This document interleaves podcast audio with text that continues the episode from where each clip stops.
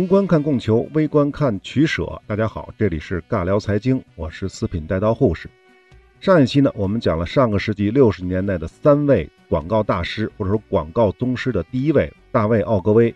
那么这一期呢，我们就来讲另外两位广告宗师，一位是里奥贝纳，一位是伯恩巴克。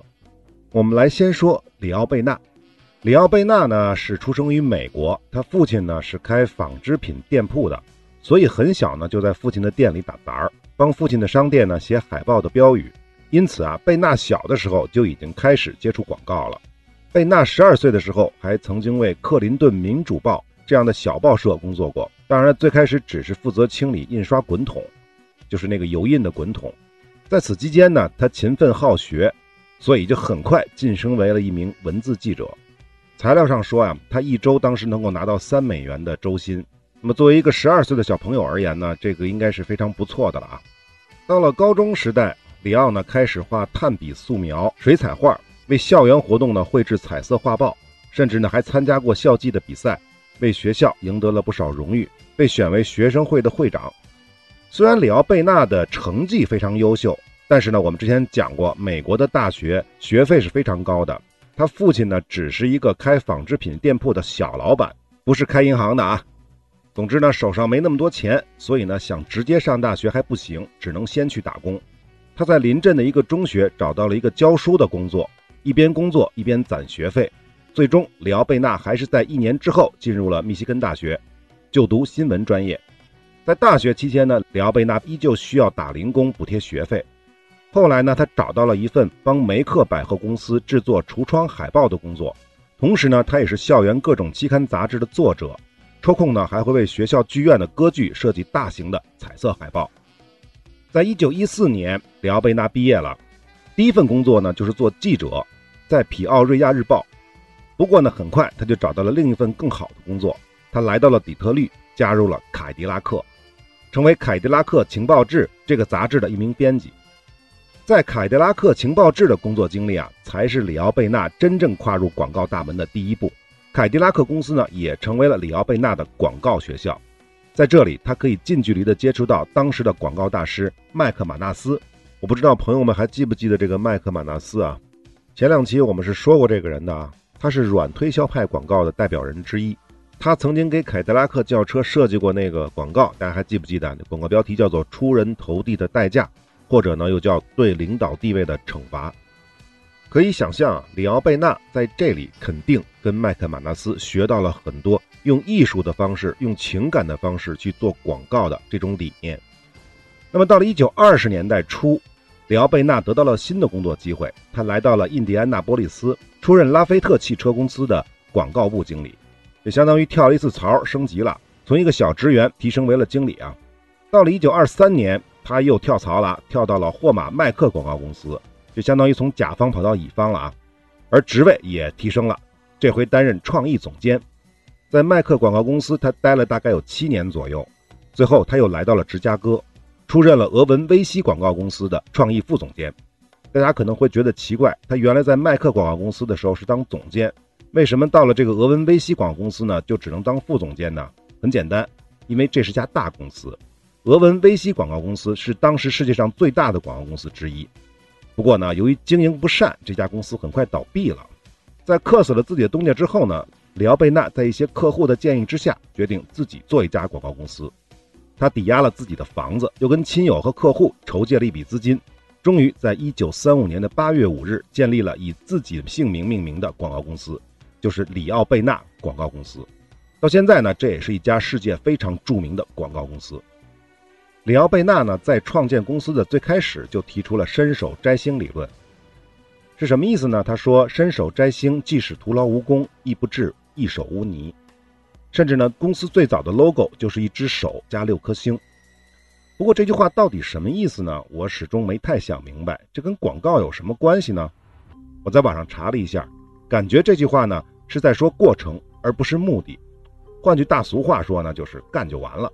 但是这跟广告创意有什么关系吗？我似乎找不到什么联系啊。不知道是不是这个干就完了的理论有问题。里奥贝纳起家的初期啊，远远比不上奥格威顺利。他虽然有一些旧客户，但是最开始的几笔生意都做得不好。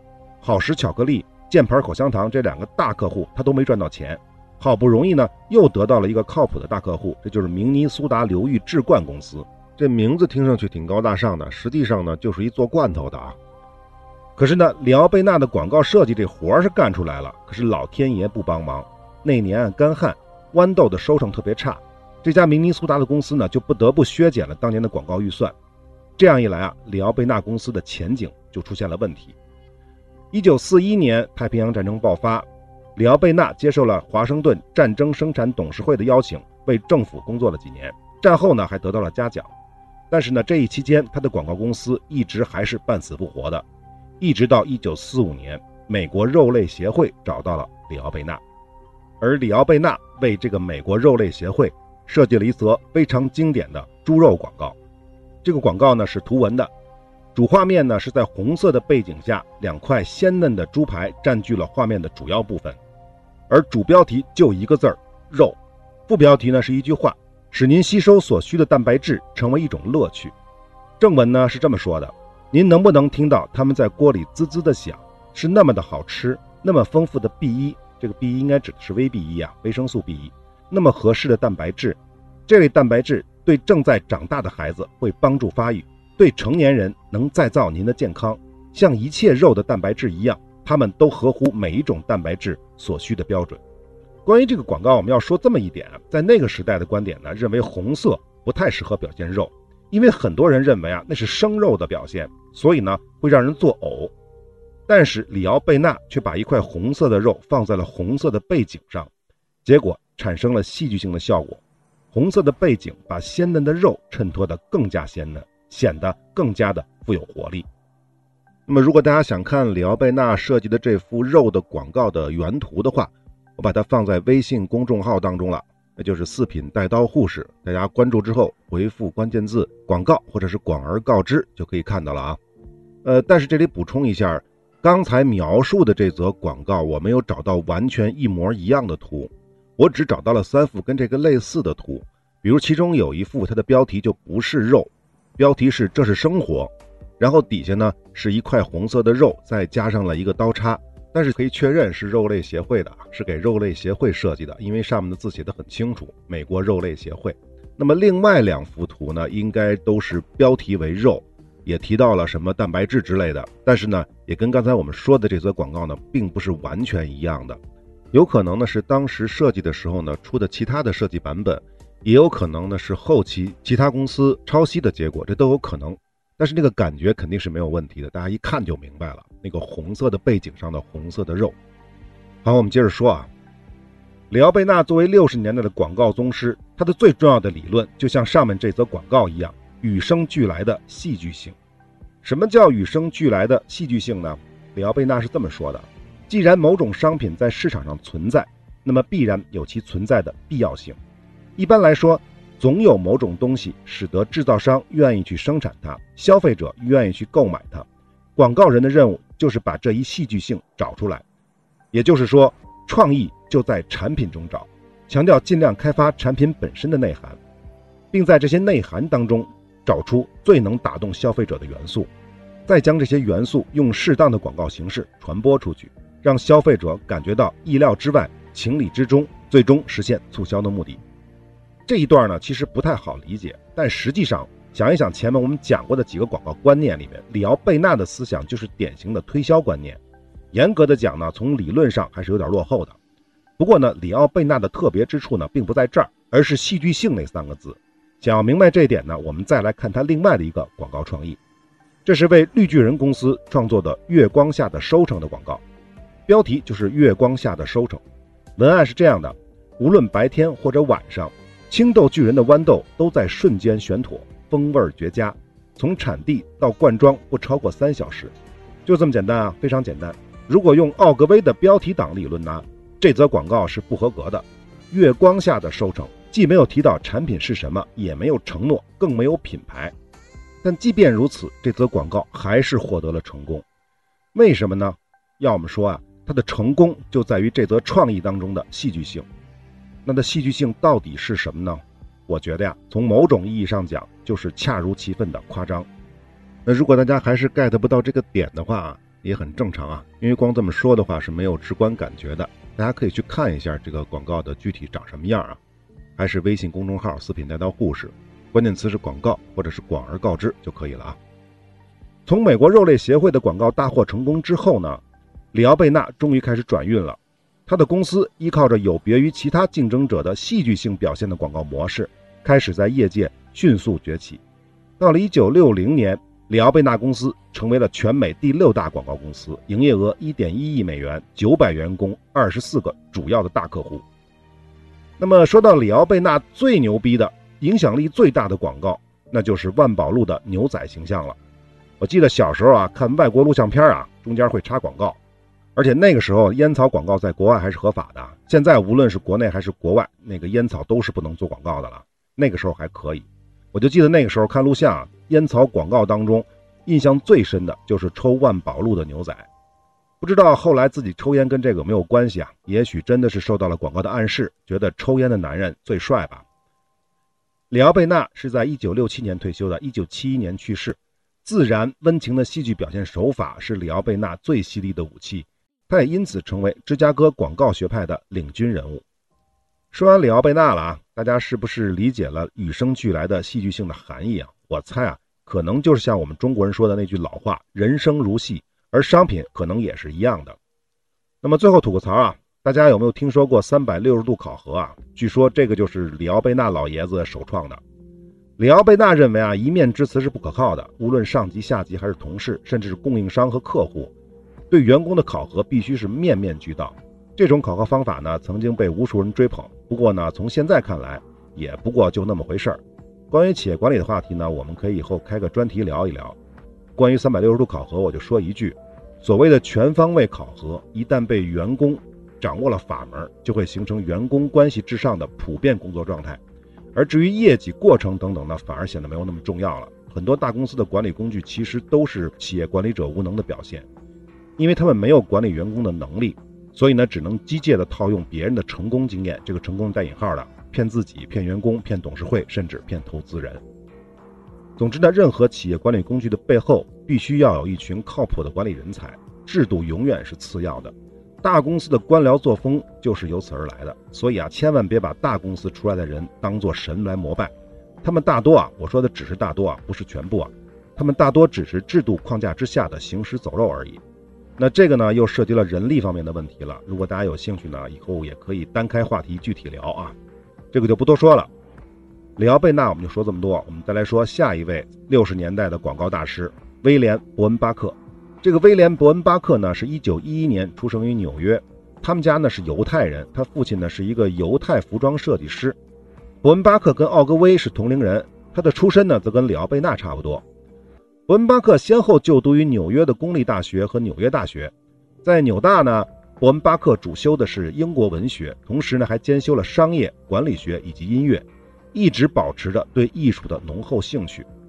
这里插一句啊，就是这些人刚才说的这三位大师，他们的经历跟他们后来的结果和思想都是有关系的。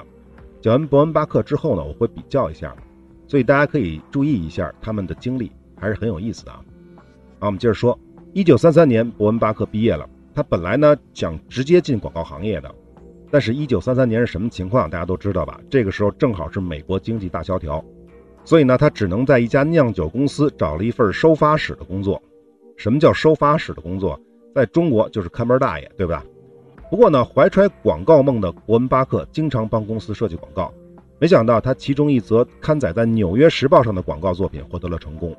伯恩巴克立刻被调到了广告营销部，由于文采非常的出众，又被提升为董事长的秘书，专门为其撰写讲演稿。不仅如此，在一九三九年，他还参与筹备了纽约世界博览会的文书工作，专门呢为一些官员和名流起草讲演稿。世界博览会结束之后呢，伯恩巴克终于梦想成真，加入了老威廉温特劳布广告公司，正式进入了广告行业。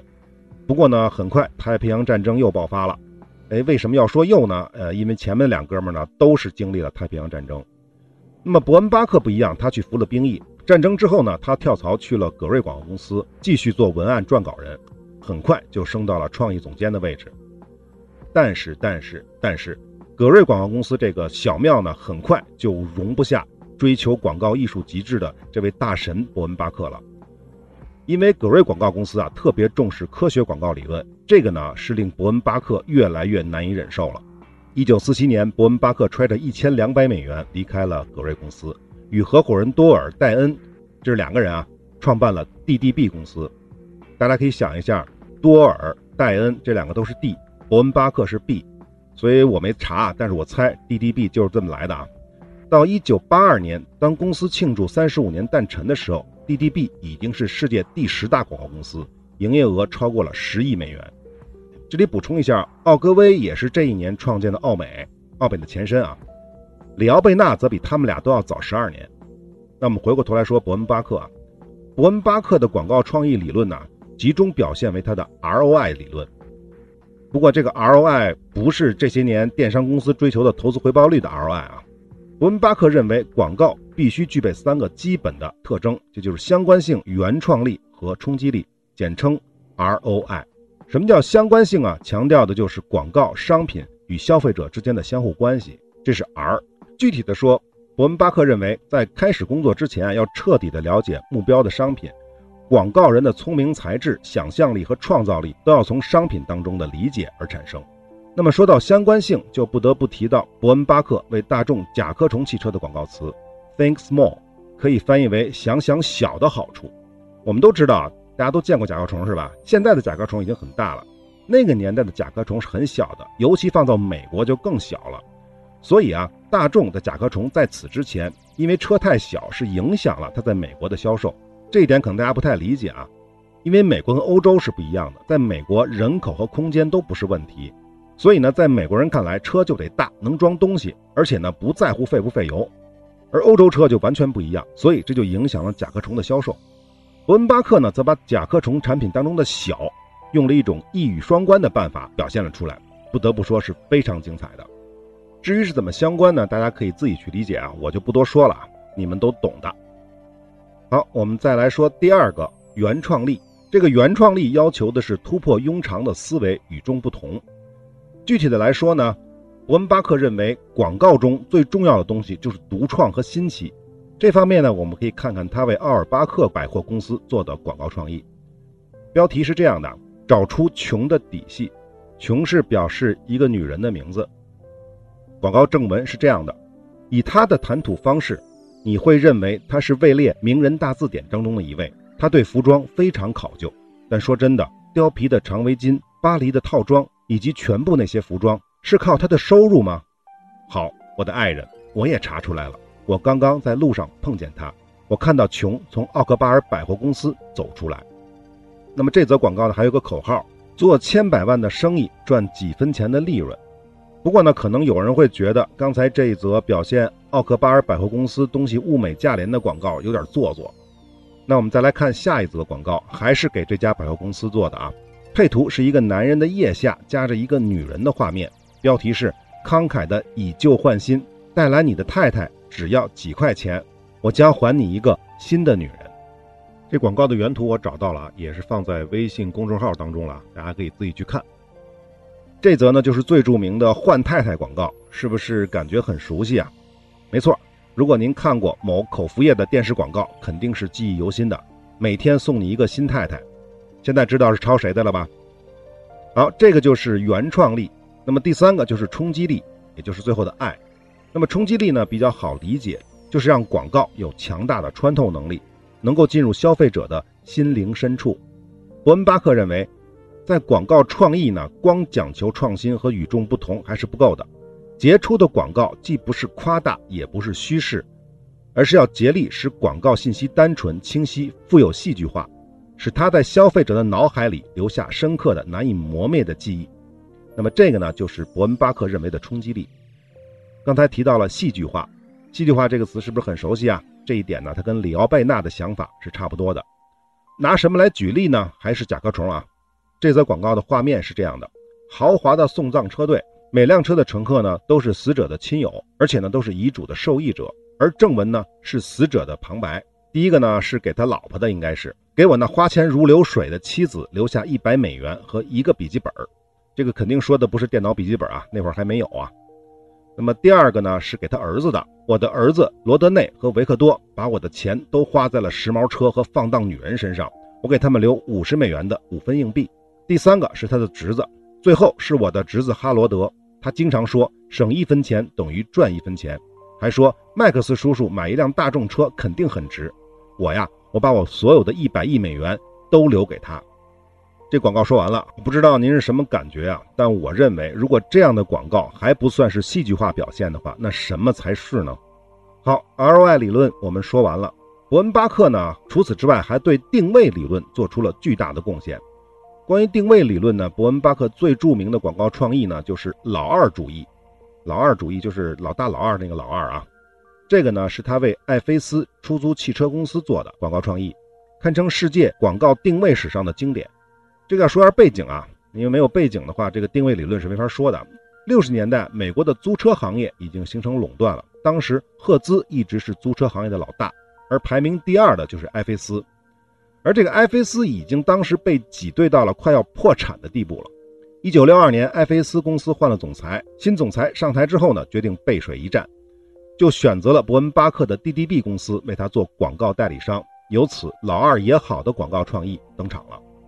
这个广告标题是这样子的：艾菲斯在租车行业只排老二，那您为何还要与我们同行？问号。那么正文呢是这样：我们更努力。括号当你不是最好时，你就必须如此。括号我们不会提供油箱不满、雨刷不好或者没有清洗过的车子，我们要力求最好，为您提供一部新车和一个愉快的微笑。与我们同行不会让您久等。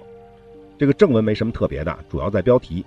我们现在都知道，独角兽，独角兽，行业老二的生意总是很难做的。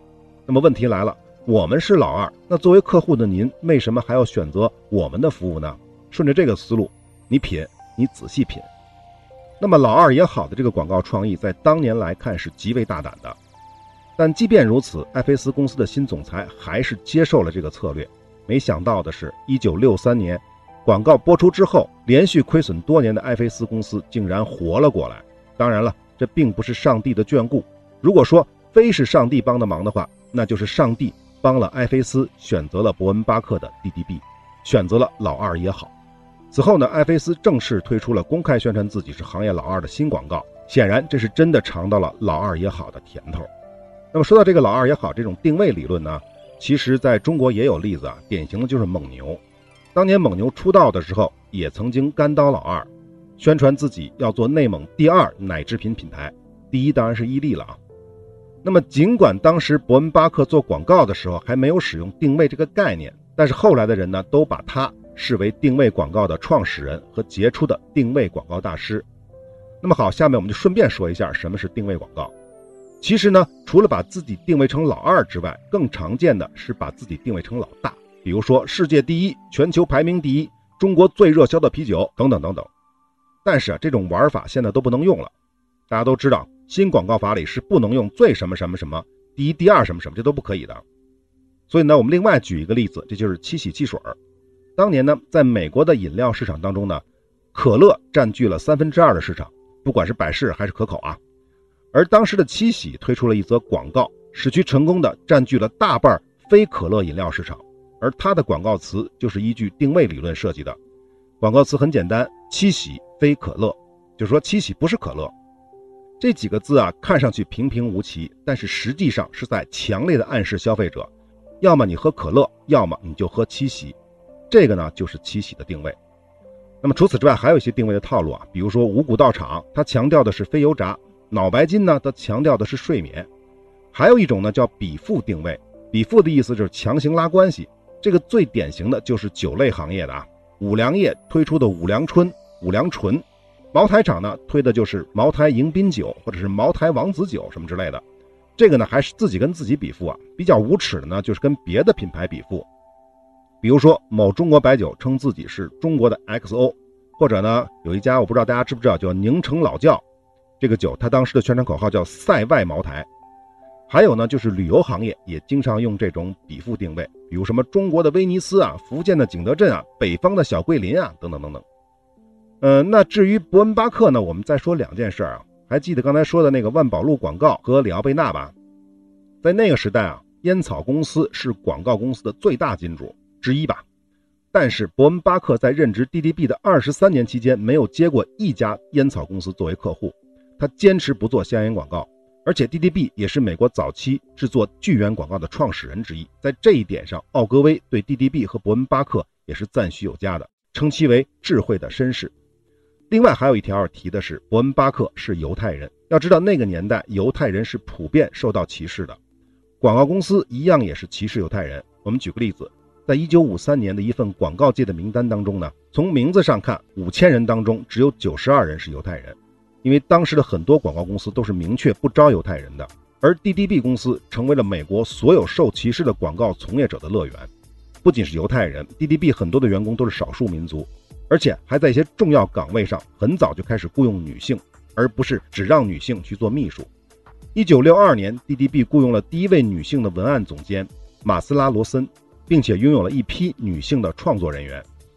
DDB 成立的头七年，客户绝大部分都是犹太人，比如莱文黑麦面包、以色列航空公司等等等等。还有呢，就是大众汽车。当时三分之二员工是犹太人的 DDB，为一个由德国纳粹一手发展起来的汽车公司做广告指导。当时的整个广告业界，甚至整个美国都为此轰动。但也正是因为这样，DDB 才获得了主流广告界的认可。之后的几年里啊，许多的小型广告公司如雨后春笋般的涌现。仅在1969年，就有一百多家广告公司开业，其中大部分都是犹太人和意大利人办的。他们都想成为第二个伯恩巴克。最后呢，还要说一点，前面说过，伯恩巴克离开葛瑞公司创建 DDB 的原因就是反对科学广告派。当年他给葛瑞公司的老板的信中是这么写的：“我担心的是，我们会掉进贪大求全的陷阱中去。”过分崇拜技术而忘却实质，我们用不着书呆子，我们也用不着科学迷，我们用不着把事事都做得平平稳稳。我们要的是激情，让我们向世界证明，高雅的品味、优美的艺术和流畅的文笔才是畅销的关键。二十世纪六十年代以前啊，美国的广告界最热衷的就是严格的科学调查，而忽视艺术创新的行为。伯恩巴克则提出，广告不应该过于痴迷于技术。而要追求广告的真正本质，就是艺术表现，或者说呢，广告是一门艺术。显然呢，伯恩巴克与奥格威在这方面还是有一定分歧的。如果说奥格威是广告界的理科生的话，里奥贝纳应该算是个文科生，而伯恩巴克则是个不折不扣的艺术生。那么说到这儿呢，有人可能就会问了：这三个人谁最伟大？这个是无法回答的。仅从创造的业绩而言呢，前面说过，应该是奥格威。理科生毕竟有理科生的优势啊。一旦验证了某种科学的方法可行，就可以迅速的推广，让更多的广告人呢按这个套路来实施。比如奥格威的标题党理论。所以呢，奥格威在这方面应该是有绝对优势的。而里奥贝纳和伯恩巴克则偏文艺。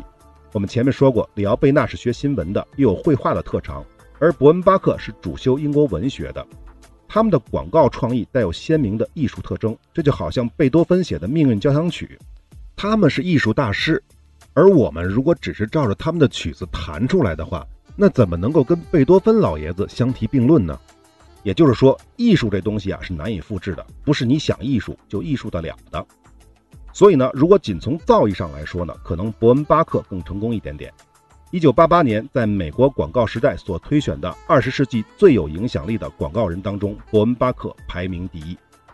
不过呢，归根结底，条条大路通罗马。六十年代的这三位广告宗师殊途同归，他们三个人出身都非常普通，而且都是在一穷二白的条件下，凭借各自不同的广告天赋和聪明才智，创建了三家世界顶级的广告公司，并且被这个世界留下了无数令人拍案叫绝的广告创意和广告理论。我认为这个才是最重要的。好，本期的内容就是这些了。但是呢，上一期和这一期呢，都提到了一些广告理论，还没有完全讲完。我把补充的这部分呢，关于广告创意的理论相关的几个小理论啊，单独录了一个彩蛋。大家有兴趣的话，可以到我的微信公众号“四品带刀护士”关注之后呢，回复关键字“广告理论”就可以了啊。好，那我们这期就到这儿了，我们下期再见。When I grow up, I'll be the hero. of my storybook. I'll start at zero. And rise and fall and rise and fall again. My head, my heart, I'll fly to the wind. When I grow up,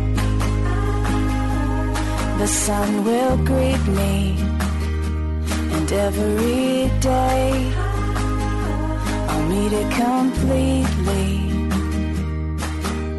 I'll catch 信任、信用和信誉是一切经济活动的基础，也是一切人类活动的基础。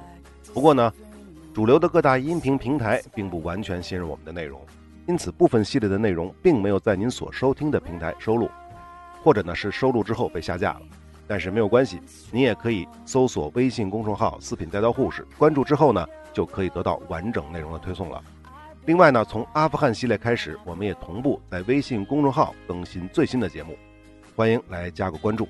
最后，如果您喜欢我们的节目，请点赞、转发、关注、收藏，这是对我们最大的支持。好，我们下期再会。When I grow up, I'll be who I want to. I'll take every turn